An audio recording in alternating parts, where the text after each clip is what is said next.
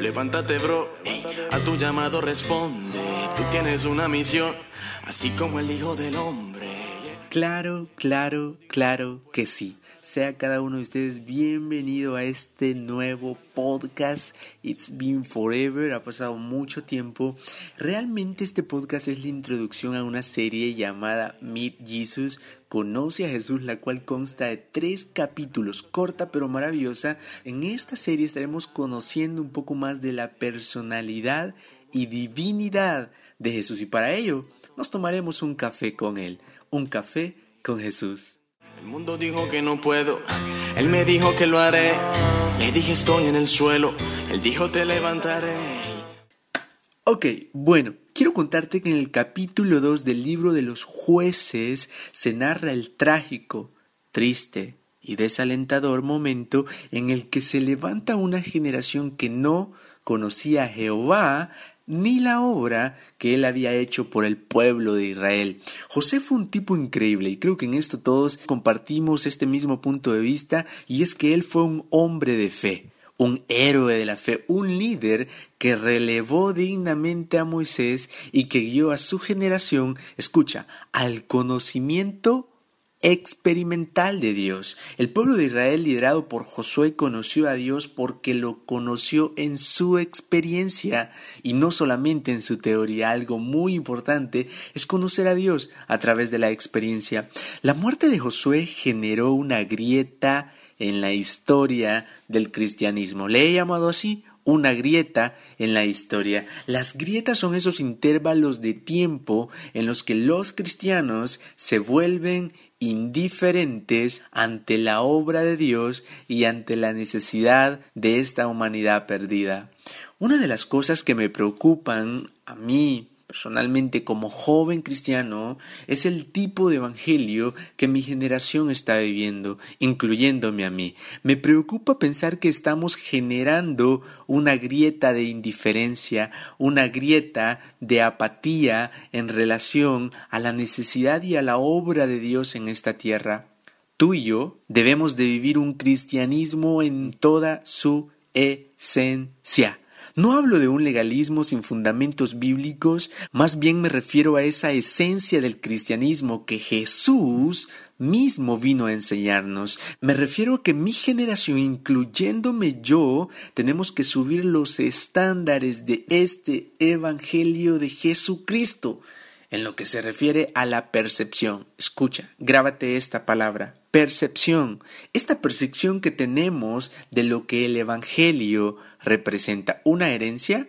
Sí, ¿por qué no? Pero yo no solamente quiero heredar un cristianismo, quiero vivirlo, quiero conocer al, al Dios del que me han hablado mis padres. Considero desde mi punto de vista, que tenemos que volver a la esencia del cristianismo. Y esta no es una serie de reglas hechas por hombres que deciden quién es espiritual y quién no.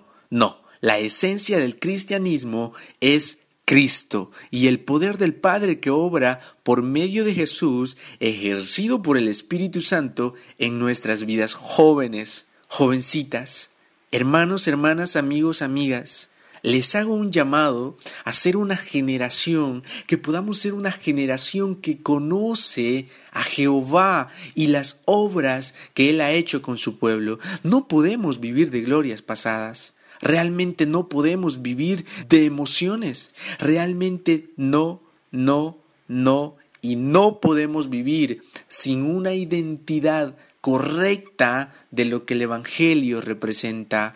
No podemos dejar grietas en nuestra generación. En muchas ocasiones se nos señala de vivir un cristianismo light, L-I-G-H-T, light. Y no permitiremos, bueno, en lo personal no, no pretendo permitir que el enemigo me etiquete de esa manera, sino que nos vamos a parar, vos y yo, tú y yo, nosotros, todos, nos pararemos en la verdad y caminaremos en ella como buenos soldados de Jesucristo. Quiero decirte algo que en algunas ocasiones he escuchado y realmente me ofende. Hay una expresión que me ofende tanto y quiero que tú también te sientas terriblemente ofendido. Y esta expresión es la siguiente. Entiéndanlos, son jóvenes.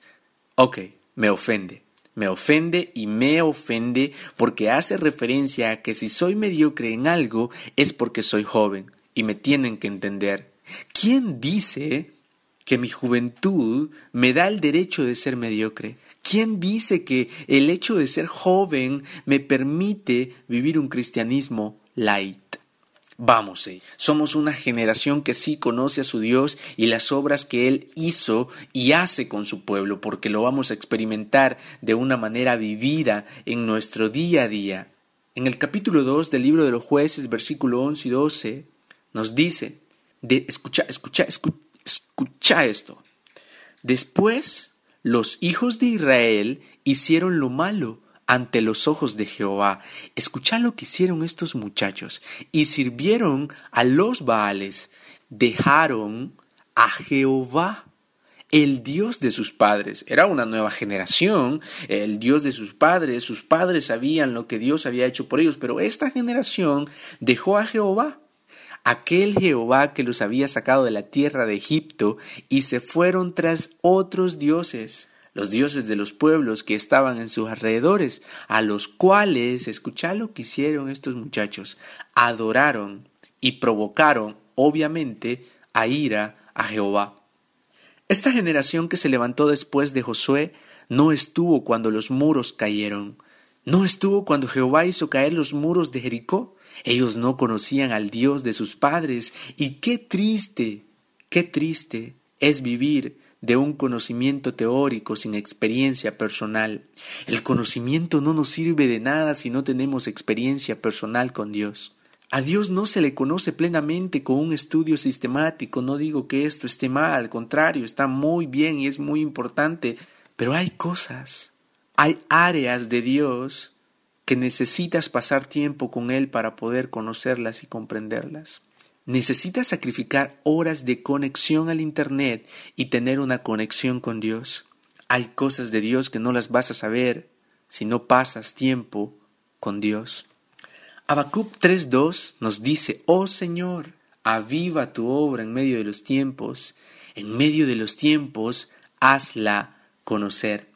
Dios desea primeramente avivar su obra en vos, en ti, para que posteriormente, escucha, pueda hacerla conocer a través de ti. Te lo voy a repetir. Dios desea primeramente avivar el fuego en ti para que posteriormente pueda hacer conocer su obra a través de ti. Qué maravilloso Dios. Quiero motivarte a que puedas ser una generación que no deja grieta, una generación que deja un legado digno de seguir. Sé que puedes, sé que puedes, Sé que lo harás en el nombre de Jesús. Y bueno, quiero saludar a mis amigos de Súmate y a todos aquellos que permiten que mis palabras salgan por las bocinas de sus celulares, computadoras, auriculares, etc. Quiero decirle a todos ustedes que es por cada uno de ustedes que escribo y grabo los podcasts. Realmente son la razón de estos podcasts. Ustedes son lo mejor. Y si deseas, puedes compartirlos y etiquetarme. Realmente me encantaría agradecerte de una manera más eh, cercana. Pero bueno, es todo por ahora y te animo a que esperes el segundo capítulo de esta corta pero maravillosa serie llamada Meet Jesus. Conoce a Jesús. Que el Señor te bendiga. Pero siento como crecen las ganas de querer volar. Ah, no importa lo que el mundo piense, piense, aquí no voy a parar.